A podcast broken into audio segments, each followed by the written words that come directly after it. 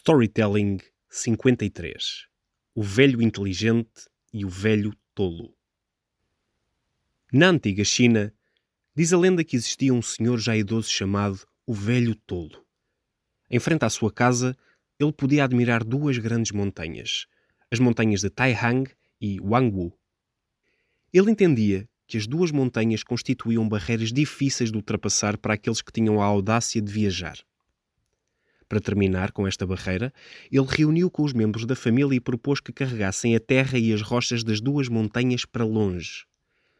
Dessa forma, conseguiriam mover as montanhas para outro lugar e deixariam de ter uma barreira que impedisse as pessoas de viajar. As pessoas da aldeia riram dessa ideia, percebendo que era um esforço estúpido e de alguém que não conhecia os seus próprios limites.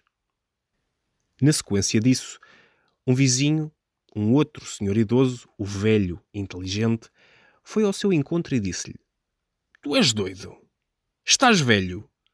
Quantas montanhas consegues carregar, mesmo contando com a energia da tua família? O velho tolo respondeu com convicção: Eu tenho filhos. Os meus filhos têm filhos.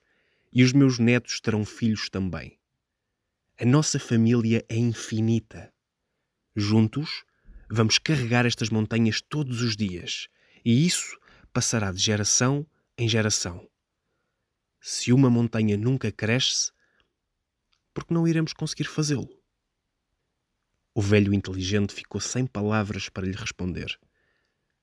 No final desta história, as montanhas não foram movidas para outro local, mas a família do velho tolo nivelou as montanhas construindo uma colina que qualquer viajante facilmente ultrapassaria.